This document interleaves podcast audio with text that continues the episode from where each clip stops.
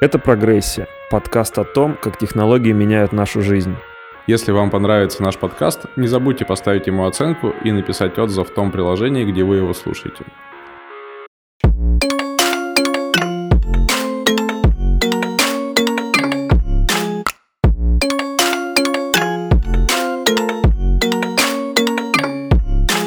Российская газета. Это, кстати, российская газета – это официальный источник информации от правительства Российской Федерации. Где публикуются законы и всякие указы. Да, где публикуются всякие законы. Ну, это федеральное предприятие, это прям, вернее, это федеральное учреждение российской газеты, и поэтому все, что э, попадает в российскую газету, оно каким-то образом одобрено властью угу. на разных уровнях. Ну, наверное, начиная с администрации президента, может быть, еще кем-то. Вот интересно, в этой газете только вот эта э, фигня государственная. Государственная фигня. Не, ну там есть какие-нибудь интервью или интересные какие-то репортажи. На российской газете? Такой список законов, законопроектов и указов. Нет, э, российская газета, она посвящена всему, что касается, если я правильно понимаю, деятельности правительства Российской Федерации и около правительственных организаций. Вот, например, здесь есть последняя новость за сегодня. Звучит так. Патриарх Кирилл возглавил крестный ход в Москве. У нас светское государство, нет официальной религии, но патриарх Кирилл,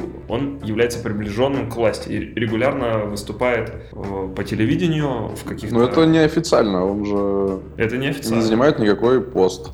Нет, нет, нет, но другие новости, они соответствуют теме э, правительства Российской Федерации, потому что тут вот а, День ВМФ, э, Путин про российский флот, Медведев российский флот, день ВМФ, день ВМФ. Видимо, сегодня день ВМФ, а в тот день, когда мы записываем э, этот выпуск. Э, но поговорим мы сегодня не про ВМФ, а про электронные паспорта. 17 июля на сайте российской газеты вышла новость о том, что Кабинет министров решил ускорить переход на электронные паспорта, и уже в 2022 году перестанут выдавать бумажные паспорта. Мы полностью перейдем на электронные паспорта, которые будут выглядеть как водительское удостоверение. Очень похоже. По крайней мере, внешний вид такой же. Мне показалось это похожим Позор. на полис. Были карточки ОМС страхования. Да, да, да. Но смысл этой штуки в том, что она э, уже является первым шагом к цифровому полностью паспорту. Если раньше паспорт выглядел как книжка, если раньше паспорт выглядел как книжка, потому что внутри хранилась информация, которая не хранилась больше нигде, или э, доступ к которой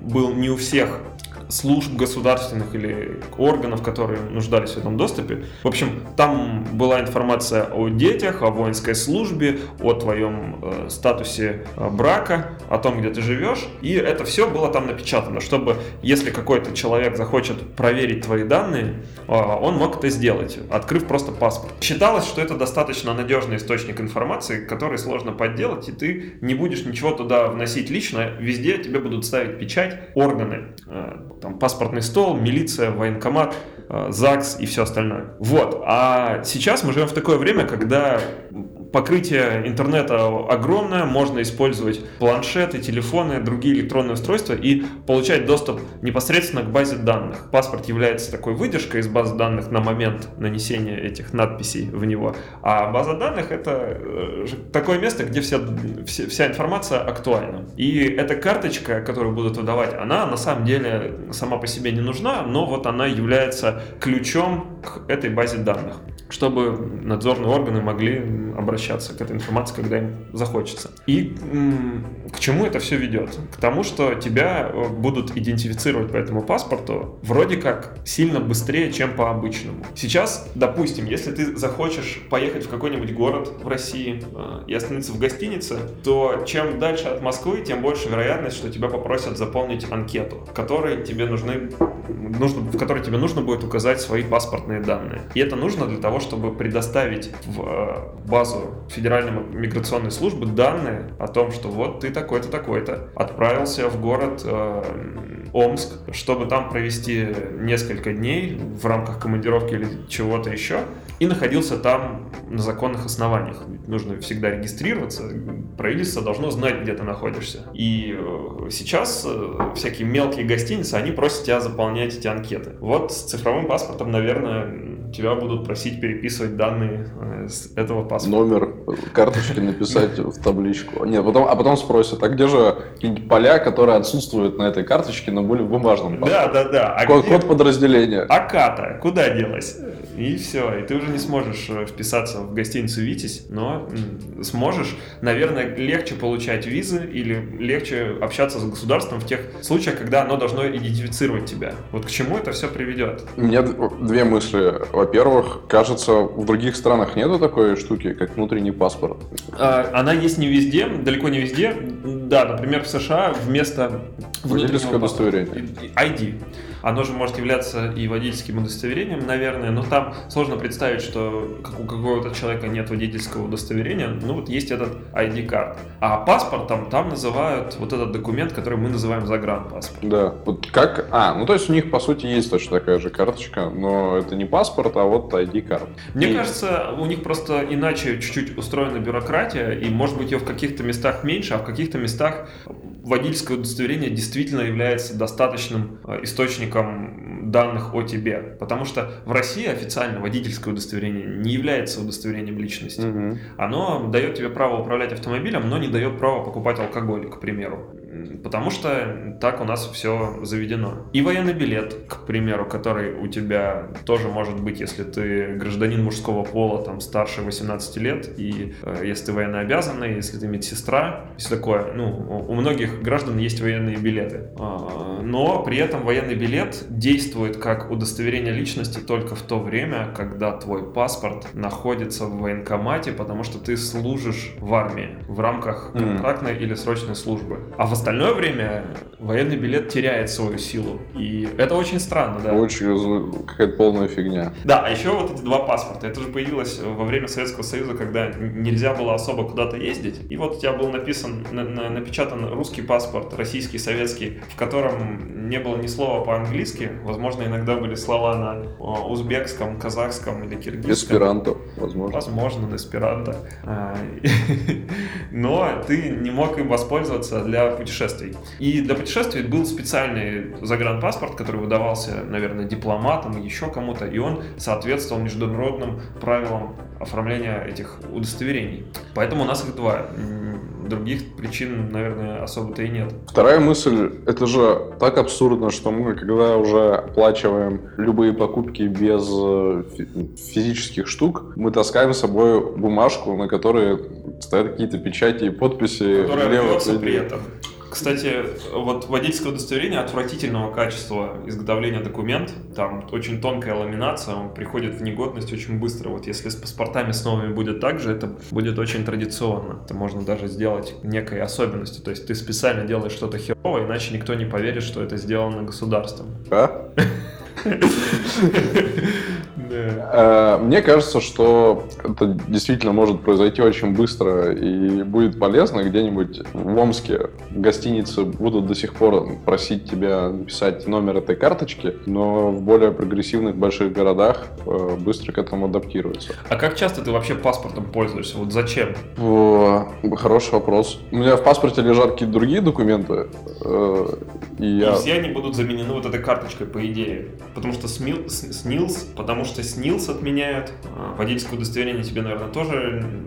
Хотя, наверное, водительское удостоверение останется отдельным. Его же можно забрать у человека. Нет, представь, вот у тебя есть карточка, где все твои данные написаны. Да. Захотели тебе отобрать право водить автомобиль. Просто берешь карточку, они понимают, кто ты есть, и в этой базе данных исправляют, что нет, чувак, полгода нельзя. Но это усложняет, это, это усложняет проверку на, во время остановки. С другой стороны, наверное, в последние годы уже стали меньше останавливать, но представь, если представитель ГИБДД тебя остановил где-то в поле, то ему нужно будет отсканировать штрих-код или там какой-то другой способ идентификации этого паспорта. Не, смотри, это базы, принципиальный вопрос. Либо у тебя все данные хранятся о тебе в этой карточке, либо они хранятся в базе, и карточка, как банковская карта, только ключ доступа к этой базе. Да, ну а в этом случае это дополнительное усложнение проверки документов. Может быть, в этом нет большой проблемы, потому что документы проверяют не так часто, или может быть, в этом нет большой проблемы, потому что уже у всех э, гайцов давным-давно есть электронные устройства, имеющие доступ в интернет, но если представить, что ты едешь за рубеж, где таких устройств нет, и тем более нет доступа к российской базе, потому что это все хранится на серверах, расположенных на территории Российской Федерации по закону о хранении персональных данных россиян. И там нужен будет внешний документ, на котором все будет офлайново обозначено, какими видами транспорта ты имеешь право управлять, автомобилями, мотоциклами и чем еще. Но в России, наверное, можно представить, что в каких-то случаях она будет заменять водительское удостоверение. Может быть. Допустим, если удостоверения остаются, но ты забыл его дома, то вот по этой штучке тебя можно быстро ну, кстати, полезно, да. чтобы убедиться, что ты не обманываешь. Блин, какой вообще бред. Если я забыл права дома, я же что-то нарушил. Да, это нарушение. Это карается штрафом 500 рублей. Ужасно. Обычно. Вот. И мы говорили о том, что...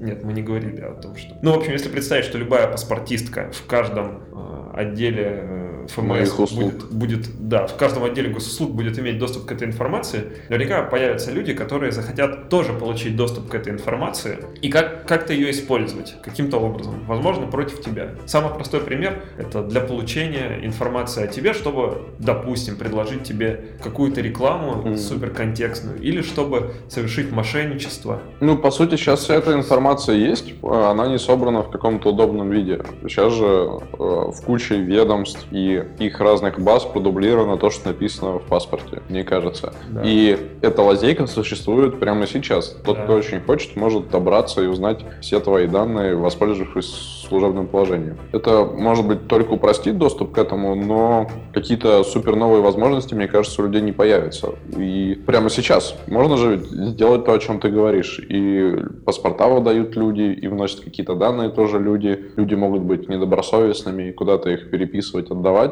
Известно ли вообще о каких-то масштабных проблемах, преступлениях, которые случаются вот в этой слабой точке? Известно. Когда мошенники узнают имена членов семьи и звонят одному члену семьи от имени другого. Допустим, звонят пожилой бабушке от имени внука и просят, называя очень убедительно все данные э, его, Паспорт. которые есть, там паспортные данные, еще что-то, и они представляются, к примеру, сотрудниками полиции, которые задержали за серьезное правонарушение этого человека, и если вот он сейчас прямо не будет отпущен за взятку, то он попадет в тюрьму, а взятка, ну и вот ее нужно просто на некий номер телефона перевести, допустим, 20 тысяч рублей, это большие деньги, и они таким образом использовать эти данные уже сегодня. Но это уже совсем нарушение закона. Я говорю про более мягкие, что ли, формы нарушение закона, когда ты напрямую человеку не приносишь вред, но используешь информацию о нем, которую, возможно, он бы предпочел, чтобы ты не получал.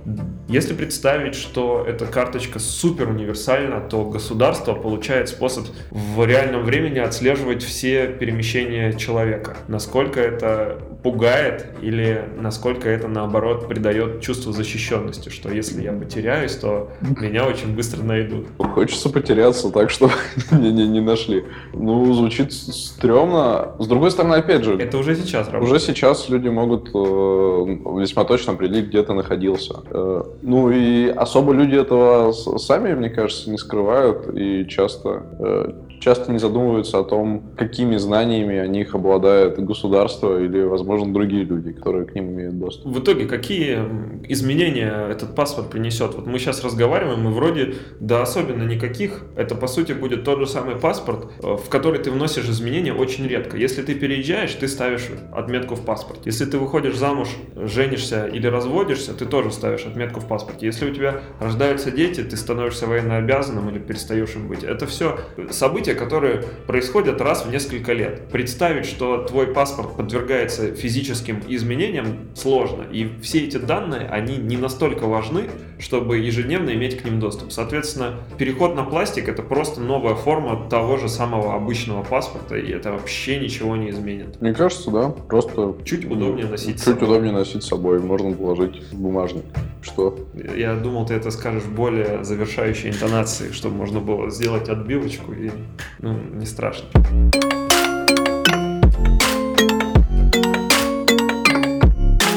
Мне кажется, можно поговорить про стокинг. Если говорить про возможность отследить перемещение человека, то даже не обязательно иметь доступ ко всем этим базам. Ведь так? Конечно. Сейчас люди сами охотно делятся в соцсетях информацией о том, что происходит с их жизнью, и в некоторых случаях они даже не понимают, что они это делают. И сейчас есть ряд способов узнать о человеке больше, чем он, возможно, хотел бы, чтобы вы о нем узнали. И здесь вопрос, насколько это этично. С одной стороны, человек все эти данные добровольно оставляет, например, он фотографируется. Вот раньше в Инстаграме была метка было, был раздел да, с картой. И на карте отмечались все снимки, которые делает пользователь. И если человек делает фотографию у себя дома, то можно было, ну или вообще в принципе, можно было зайти на эту карту и посмотреть, в каких местах человек чаще всего бывает. В рамках одного города довольно точно можно было понять, вот здесь у него работа, здесь очень много снимков э, сделано, здесь у него дом, здесь тоже высокая концентрация фотографий,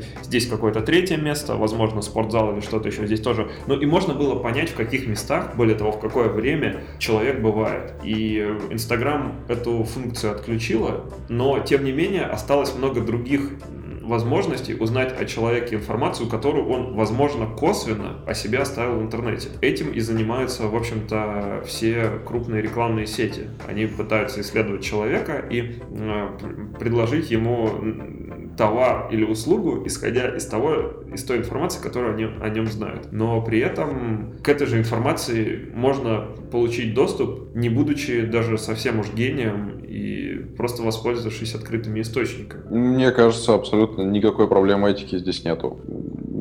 Человек сам себе, оставляет какие-то данные о себе. Нужно задумываться, нужно знать, э, осознавать, что каждое твое действие записывается каким-то следом в твою историю, которую отследить достаточно просто. Чья это забота, это сложный вопрос. Должен ли, в принципе, об этом кто-то заботиться? Не знаю, что крупные сервисы, перед тем, как человек первый раз что-то публикует, добавляет геотег, рассказывает э, в красках, э, что именно он делает, к чему это может привести.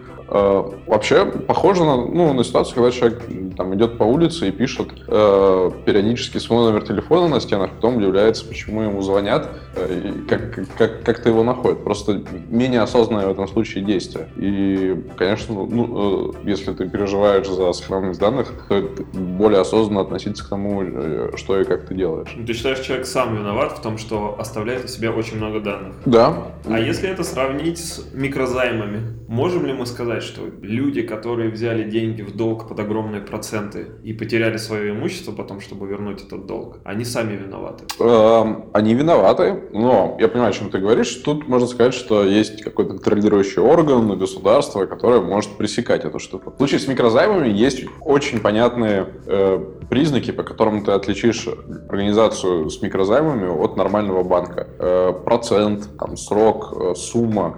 Играя с эти, этими параметрами, можно на законодательном уровне эту штуку искоренить. В случае со стокингом, как ты однозначно поймешь, какое использование а, данных является... Я хочу тебя перебить. Что такое стокинг? Расскажи в двух словах. Мне кажется, разные люди могут под этим понимать разные вещи. Да. Есть физический стокинг. Мне кажется, это самое простое, когда кто-то за кем-то физически следит, это например, преследует. негласный сбор данных, правильно? Это когда ты пытаешься выяснить что-то о человеке. Не ставь его в известность об ну, этом. Ну, вообще, это, если перевести с английского, это слежка, наверное, да? Ну, слежка — это сбор данных без осведомления объекта ну, да. слежки. Да, да.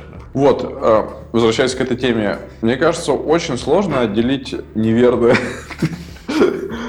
очень сложно отделить полезное использование этих возможностей от деструктивного. Вот есть приложения мобильные, которые позволяют тебе искать в социальных сетях э, твоих знакомых из адресной книги, э, тех людей, у которых есть номер телефона. Как ты поймешь, как человек оказался в этой адресной книге? Может быть, ты даже ошибся цифрой и случайно подписался на закрытый профиль незнакомого тебе человека. А может быть, ты специально добавил номер телефона того человека, про которого захотел собрать данные. А может, это действительно твой старый знакомый знакомый, и тебе приятно было бы узнать э, его профиль в социальной сети. Ну, вот здесь, мне кажется, люди, может быть, не до конца понимают, как работают э, все эти адресные книги в приложениях. По сути, когда ты оставляешь свой номер телефона в любом приложении, будь то Сбербанк онлайн или Инстаграм или Facebook, ВКонтакт, все что угодно, ты даешь согласие на то, чтобы все твои контакты из адресной книги, отправились куда-то там на сервер. Вот ты установил Инстаграм. И первым делом он тебе предлагает, вам нужно на кого-нибудь подписаться, чтобы у вас лента не была пустой. Дайте доступ к своей адресной книжке, мы посмотрим, кто из э, ваших контактов есть в Инстаграме и предложим вам на них подписаться. Как это работает с другой стороны? Когда ты даешь доступ, ты в это же время соглашаешься на то, чтобы тебя можно было найти по твоему номеру телефона. Соответственно, если твой номер телефона есть в чьей-то адресной книжке, то они точно так же получат доступ к твоему профилю. И так работает во всех мессенджерах, и так работает в, во всех социальных сетях и в банковских приложениях в том числе. А банковские приложения — это места, которые содержат уже твое настоящее имя. И если ты позволяешь людям находить тебя по номеру телефона, то, не знаю, в случае с Инстаграмом они просто найдут твой профиль, который может быть фейковым, который привязан к этому номеру телефона. А в случае со Сбербанком они узнают твое имя, отчество, может быть, в каком-то другом банке фамилию. И таким образом можно будет собрать о тебе довольно большое количество данных. А потом эти данные можно, не знаю, проверить по какой-нибудь базе должников судебных приставов, которая тоже в открытом доступе, чтобы узнать, где ты живешь. Ты в этой базе можешь легко оказаться, если ты, например, забыл вовремя оплатить штраф ГИБДД. Соответственно, вот таким образом, поделившись своим номером телефона с кем угодно, этот кто-то получает, если ты пользуешься современными интернет-сервисами, получает огромный объем данных о тебе. И ты везде ставил галочку о том, что ты согласен поделиться этой информацией. Возможно, даже этого не понимаю. А вот то приложение, про которое ты говоришь, оно еще и позволяет, анализируя большие объемы этих адресных книжек, сопоставить, кто с каким человеком находится в каких отношениях, там, не знаю, как он у него записан, как...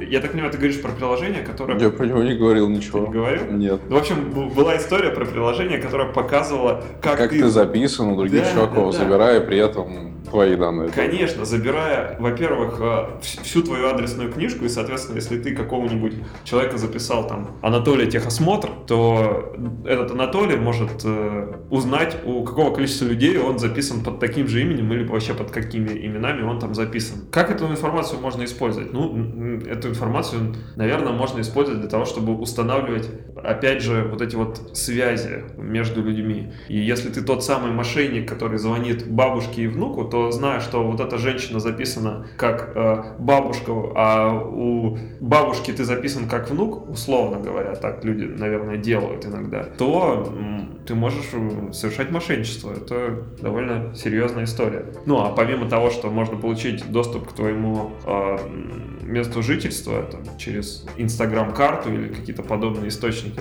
э, можно получить доступ к твоему распорядку дня, если ты активный пользователь соцсети и, допустим, постишь сторис с работы. Ну, в общем, это довольно пугающая штука. Как много данных мы отдаем в интернет. Это ведь э, можно представить, как все это анализируется, и э, через какое-то время, вот сейчас это ручной труд, а через какое-то время гений-программист напишет э, алгоритм, пробегающий по всем этим источникам данных и собирающий о тебе полную картину. Мне кажется, это просто новая реальность, в которой вот эти действия уже не нужно считать какими-то запретными, неэтичными или еще чем-то чем Это обмен технологий и удобств на изменение отношения к жизни. У тебя когда-то не было мобильных телефонов, они потом появились. У тебя появилась возможность позвонить человеку, не обязательно ожидая, что он там будет дома или на работе в конкретное время. И с этим, из-за появления мобильных телефонов, появилось как раз много новых способов мошенничества или способности навредить человеку. Опять же, ты можешь позвонить и сказать, что мошенники могут позвонить от твоего имени и сказать, что я в беде, пожалуйста, там, переведи куда-нибудь деньги или написать сообщение. До того, как появились сообщения, ну вот, с смс замечательный пример. Куча же ведь есть разводов э, всякого уровня достоверности и сложности, когда пишут э, «Здравствуйте, я ошиблась, э, перевела деньги, пожалуйста, верните обратно Но это очень, номер». Да, я понимаю, это очень обезличенно. Ты можешь написать это? Не, принцип, принцип один и тот же. У человека не было технологий, не было смс они не могли обмениваться сообщениями. Технология появилась, вместе с этим появились люди и способы э, как эту технологию можно использовать во вред э, людям. Точно так же и здесь. Не было э, Инстаграма, не было фотографий, не было возможности переводить друг другу деньги со счета на счет. Эти возможности появились, и вместе с этим появились, появились другие возможности эксплуатировать это во вред. И к чему мы идем? К максимальной прозрачности.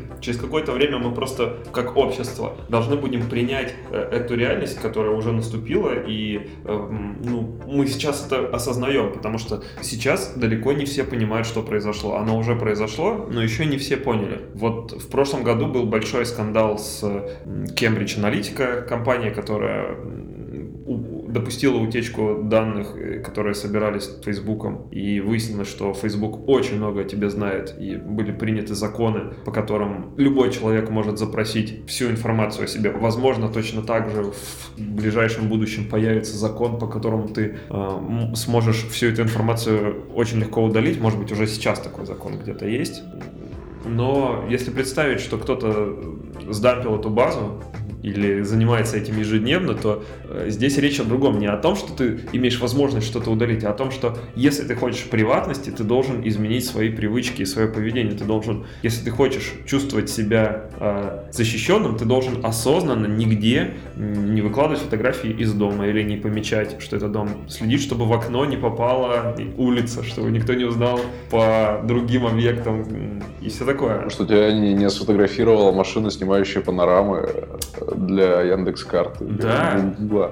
У тебя прямо сейчас оператор знает лог твоих звонков. Пожалуйста. Можешь, хочешь быть защищенным, не пользуясь мобильным телефоном. Но... Это точно такой же э, подход, но другого порядка. Да, но оператор знает, но не знают все люди из интернета. А я говорю про то, что мы большую часть данных делаем доступной для любого человека из интернета. И здесь либо ты должен начать относиться к этому более ответственно и переставать делиться этими данными, а, а значит значит снижать социальную активность. Либо ты должен все просто принять и сказать, я вот типа прозрачно живу, пожалуйста. Э, мне кажется, и первое, и второе, ну, это правильный подход, и это можно совместить в один. Ты просто четко отдаешь себе отчет э, в том, что ты оставляешь какие-то следы. И в каждом конкретном случае ты оцениваешь, либо там, хочешь этот след оставить, либо тебе э, важнее сохранить здесь приватность и анонимность, но прожить чуть менее, решить какую-то задачу чуть менее удобным способом.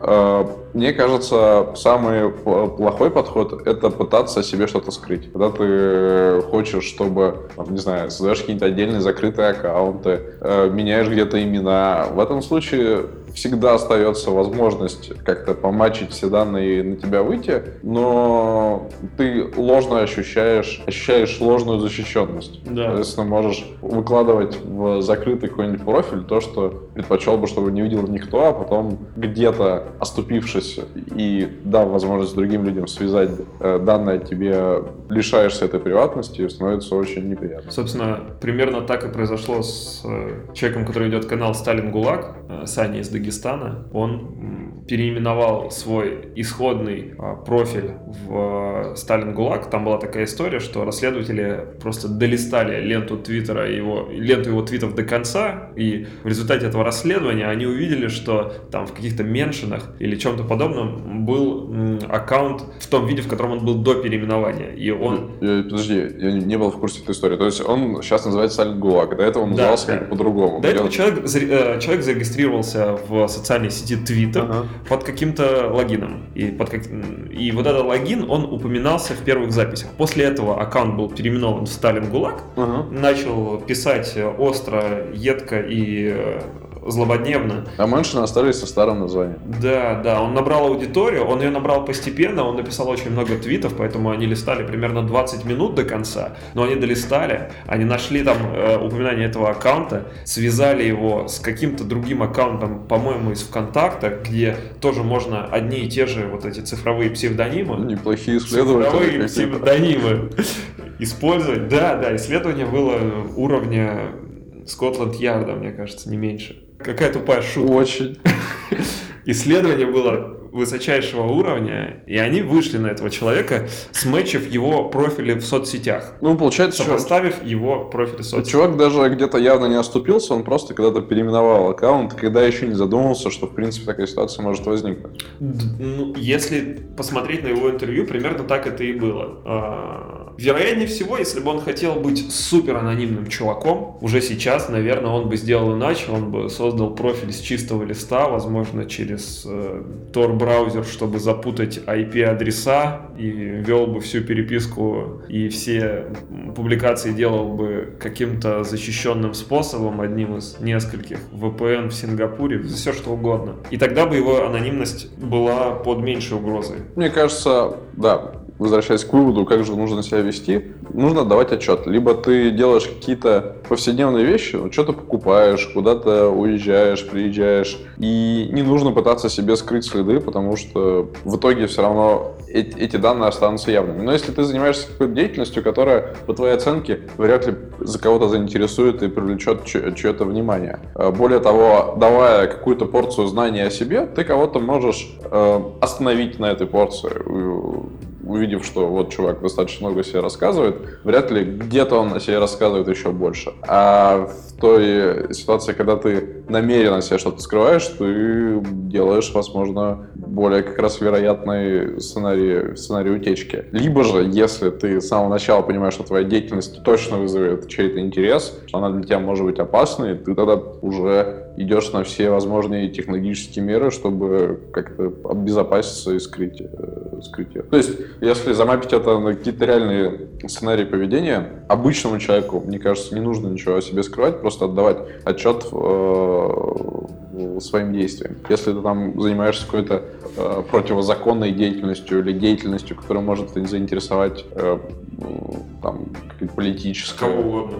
Да, тогда позаботься о том, чтобы все было скрыто. Ну, я согласен. И самое важное, мне кажется, это самое важное это создать среду, в которой люди понимают, что они делают, и в которой они понимают, что любой их шаг в интернете это отметка, это все записано, это кто-то другой может анализировать для того, чтобы причинить вред. Я тут вспомнил историю одного коллеги, у которого было достаточно много фотографий в его профиле в социальной сети. Фотографии довольно старых, э, доступных всем пятилетней или десятилетней давности, когда он вел какой-то совсем другой образ жизни, выглядел иначе, не так, как он ведет сейчас. Возможно, ему казалось, что это не соответствует его роли текущей занимаемой позиции. Когда э, он начал как-то публичиться и светиться другим людям, он решил о себе эти следы потереть специально, закрыв альбомы или удалив фотографии, э, а таким образом, чтобы вдруг внезапно никто бы не нашел их и не вытащил, не сказал, что вот, этот чувак был совсем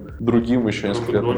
Например, да. Вот мне почему-то это кажется странным. Мне кажется, что если ты о себе что-то когда-то оставил, при этом это не что-то откровенно незаконное или что-то политически опасное, Просто вот, вот ты когда-то чуть-чуть был глупее по твоей текущей оценке. Эм, но такой след о тебе остался. Активно затирать вот эту свою историю, скрывать, пытаться э, как-то обезопасить себя от возможных последствий, мне кажется странным немножко. Ну, здесь это, наверное, личное дело человека. Я легко могу представить, почему так происходит. Вероятнее всего, он э, хочет в публичном пространстве создать совершенно другое мнение о себе. Не такое, может быть, он себя вел как-то легкомысленно, бессмысленно. И сейчас он хочет быть серьезным, к примеру, депутатом или большим руководителем. И ему не хочется, чтобы можно было сделать вывод о его деятельности сегодняшней по фотографиям пятилетней давности. Ну, просто эти фотографии так или иначе у кого-то остались. Возможно, есть еще больше других профилей, где есть его фотографии,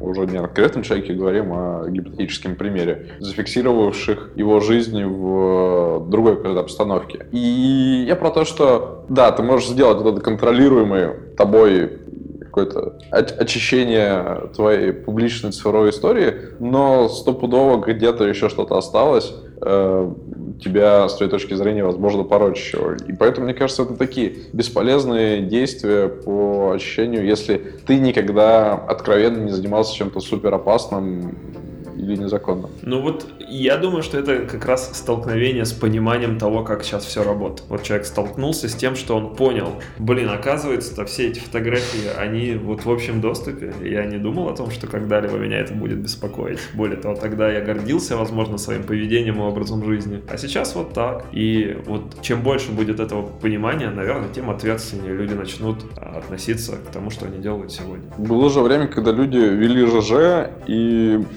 интернета был синонимом анонимности. Сложно было представить, что твои коллеги, родственники, друзья из реальной жизни тебя найдут в интернете и будут читать твой блог про то, где ты о них что-то пишешь. Э, ну, здесь понимание изменилось.